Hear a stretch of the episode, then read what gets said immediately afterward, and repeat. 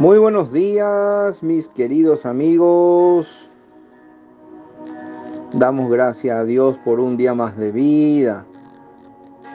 Aquí ya estamos con desayunando con la palabra de Dios con tu amigo y hermano Carlos Cabrera. Hazme entender el camino de tus mandamientos para que medite en tus maravillas.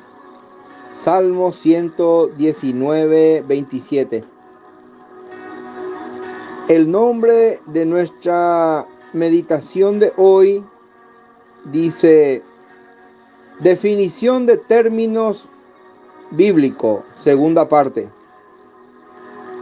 Justificar, declarar justo, absolver a una persona, liberarla de sus faltas. Jesucristo soportó el castigo que merecía nuestros pecados para que nosotros fuéramos justificados ante Dios. Romanos capítulo 3, versículos 24. Capítulo 4, versos 24 y 25. Y 8 capítulo 8, versículo 33. Todo es de Romanos. Propiación o expiación. Para los griegos, hacer propiación significaba que los dioses se volviesen favorables. En la Biblia, Dios es hecho propicio, no por lo que el hombre puede tratarle, por sí mismo, sino por el sacrificio expiatorio de Cristo.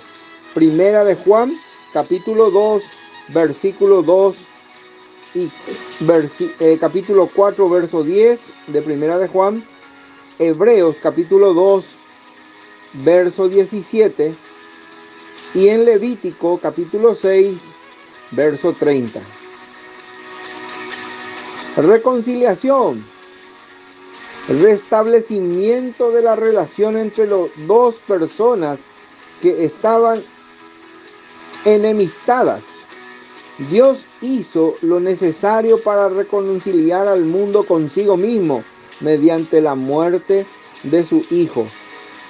Ahora los creyentes reconciliados con Dios deben invitar a la reconciliación a los hombres que permanecen enemigos de Dios.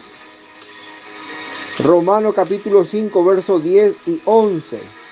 Segunda de Corintios, capítulo 5, verso 17 al 20. Lo pueden leer. Redención. Acción de redimir a alguien pagando para obtener su liberación. La redención del creyente anteriormente esclavo del pecado, es eterna y fue conseguida por la sangre de Cristo. Romanos capítulo 3, verso 24. Efesios capítulo 1, verso 7. Colosense capítulo 1, verso 14. Y Primera de Pedro capítulo 1, versículos 18 y 19. También lo puede leer. Arrepentimiento Cambio el, cambió el corazón y el espíritu de los que, esclarecidos por la palabra de Dios, reconocen su pasado pecaminoso. El arrepentimiento conduce al pecador al estar de acuerdo con Dios sobre el juicio de su, de su estado pecaminoso y las faltas cometidas. Véase Hechos capítulo 20, versículo 21. Romanos capítulo 2, versículo 4. Segunda de Pedro capítulo 3, versículo 9. Dios te bendiga.